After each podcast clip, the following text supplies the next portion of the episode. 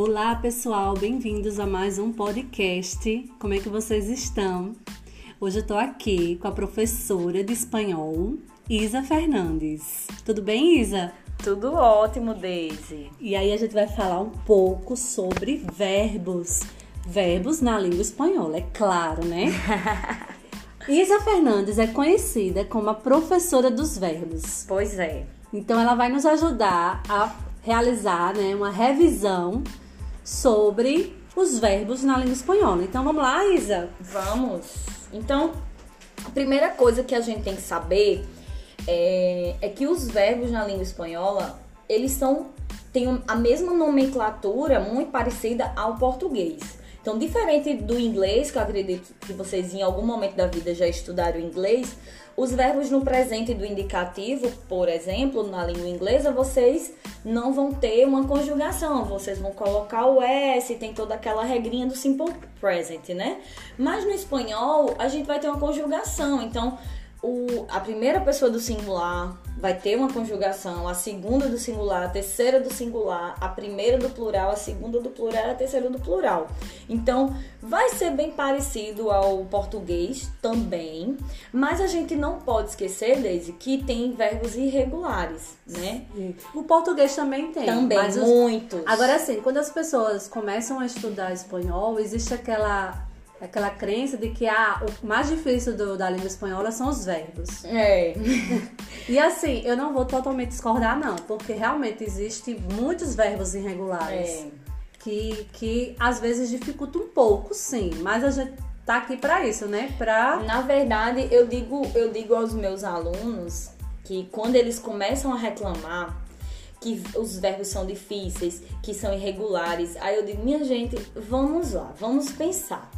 Quando você é pequeno, você aprende a, naturalmente o idioma, né? Seu idioma materno. E você não se dá conta que você está falando verbos irregulares, porque quando você, você aprende que é eu falo, eu bebo, eu canto, quando você pega o verbo saber, você naturalmente vai dizer eu sabo. Uhum. E aos poucos, de tanto sua mãe, seu pai lhe corrigir, você vai aprendendo que é eu sei, né? Eu faço né? E vai, você vai pegando essas irregularidades. Então, no espanhol não vai ser diferente. A diferença é que as irregularidades, por exemplo, nos verbos é, tener, que é o verbo ter que a gente tem, que também é um verbo irregular, né? Uhum. Eu tenho, eu tenho. E no espanhol, eu tenho, eu tenho. O verbo tener, por exemplo, ele tem duas irregularidades. Na primeira pessoa do singular, ele vai ter um acréscimo aí de um G. Então, eu não, se eu cortar o ER do verbo, né, o infinitivo, o que sobra é o radical, né, é o que eu sempre ensino. O que sobra é o radical. Então, qual seria o radical desse verbo? Ten, né? T-E-N, ten. E eu não posso conjugar eu tenho. Então, eu vou colocar para fazer mais sentido, eu tenho. E a partir da segunda pessoa do singular, né, do tu, eu já não vou ter mais esse G. Eu já vou saber que a outra, a outra irregularidade que eu vou ter, eu vou trocar o E pelo IE, que é uma é uma irregularidade muito comum na língua espanhola. Uhum. Então, tu tienes, tu tienes, ele, e usted tiene. E aí a gente vai seguindo e não esquecendo que no, na língua espanhola nunca nós outros e vosotros vai ter irregularidade nessa no presente indicativo, certo? Nós outros e vosotros não vai ter. Então, nós outros tenemos, vosotros tenéis e ellos, ellas e ustedes tienen. Então, é um verbo bastante interessante de ser estudado, o verbo tener. É, é, os meninos aqui, quando eles estão aqui ouvindo esse podcast, eles já assistiram a videoaula, onde eles viram de forma visual, né, a, a conjugação desses verbos. Também eu espero que vocês já tenham acessado material extra que vai estar lá disponível os verbos regulares.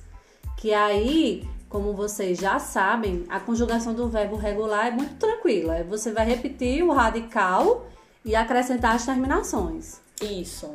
Então, a partir daí, depois que vocês estudam os verbos, a conjugação dos verbos regulares do presente do indicativo, é que a gente vai aprofundar os estudos e conhecer os verbos irregulares, que é o, por exemplo, o verbo temer. Mas a gente também existem outros verbos irregulares, que também são muito usados, né? O verbo ser, o verbo estar. Isso. O verbo ser e o estar é engraçado porque é, no, geralmente no meu primeiro dia de aula eu já forço, né?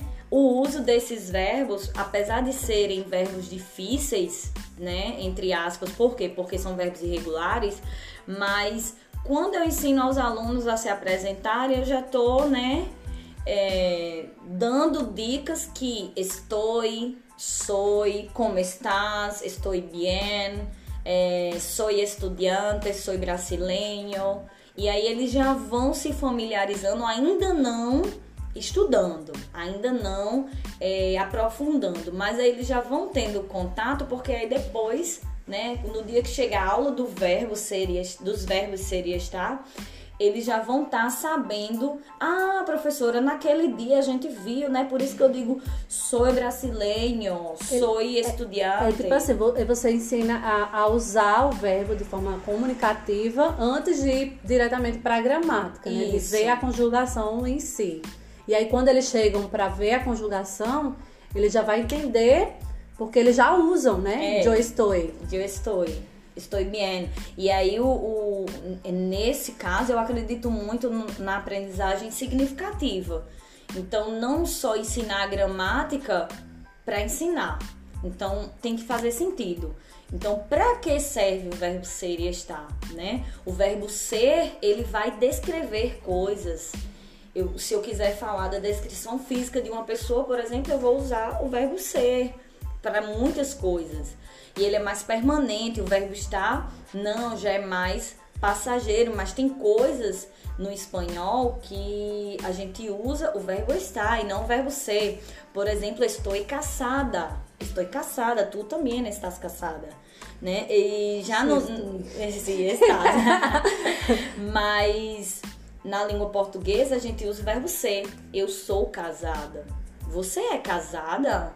Sim, eu sou casada. E na, é, é, natural, não é que seja uma coisa não permanente. Ah, eu tô casada hoje e amanhã eu vou me separar. Não, não é nesse sentido. Mas é da língua mesmo, né? É uma coisa que eu uso muito nas, na, quando eu vou ensinar para os alunos o verbo estar é com relação à localização. Eu vim para sua casa hoje, eu perguntei onde era a sua casa. Daisy, onde é a tua casa?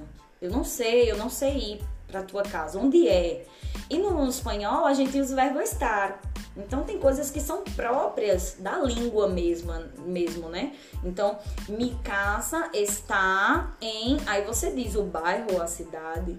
São, está cerca de. Cerca, está cerca de mi, mi trabalho está em Epitácio Pessoa e não mi trabalho é na Epitácio. Exatamente. Como a gente fala no português, né? Como português, exatamente. São verbos muito, muito importantes, apesar de serem verbos irregulares, mas eu acredito que eles são de extrema utilidade na língua espanhola. Você sabendo a conjugação do ser e do estar e do tener, você já desenrola muita coisa e entende muita coisa, né? É. E assim, pensando no Enem, né? Porque é importante a gente conhecer esses verbos. É, os meus estudantes já, já são. Assim, eu sempre falo: prova do Enem é texto, interpretação de texto, né? Análise, interpretação, leitura, compreensão, texto. Cada questão vem um texto. Então, a gente precisa conhecer os verbos para poder realizar uma, uma compreensão textual efetiva, né? Compreender a frase. Então, a gente precisa estar tá inteirado do que, o, o, por que aquele verbo, por que ele está utilizado daquela maneira, né? Pois é.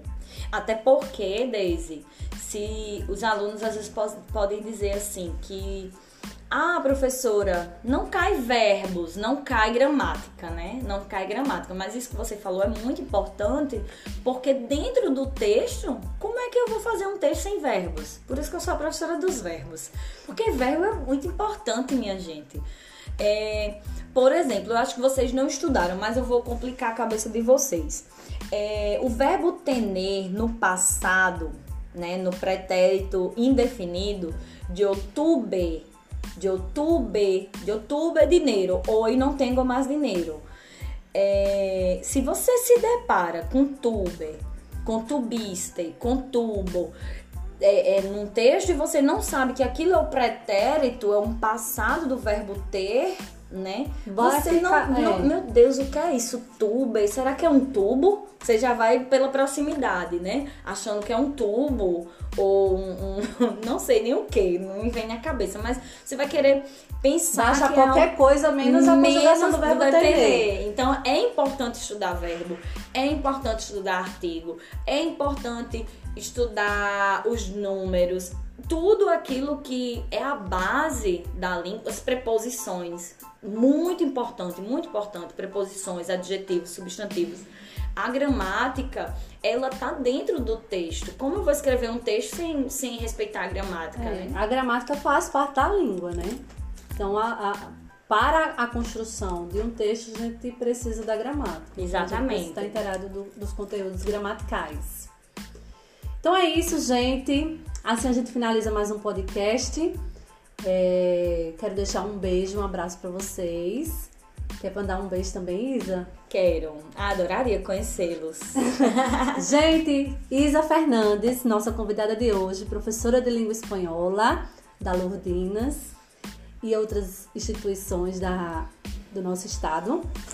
Sigam a professora, comprovem. a- temos o Instagram, né? Da, da prof, Profe Isa, é isso? É, eu, eu tirei, eu tô, tô off, desde a, da- começou a pandemia, eu tô off. Era professorando com Isa. Mas, mas ele, assim, desativou. Eu desa- desativei por um tempo. Ah, tá. Mas procurem Isa Fernandes que vocês encontram, tá bom? É. Obrigada, Daisy. Gente, estudem, vai dar tudo certo. Uma boa prova pra vocês, bons estudos. E quem quiser aprofundar no espanhol, estudem. O YouTube tá aí, os podcasts estão aí. E estudem a língua espanhola, porque realmente é encantadora. Eu estudo espanhol faz 20 anos. Eu sou jovem, viu? Mas eu estudo faz 20 anos, desde os 12 anos de idade. Aí É uma vocês tica. ah, sou uma tia, uma tia. e é, é fascinante estudar espanhol. Muito obrigada, Deise. Até mais. Graças.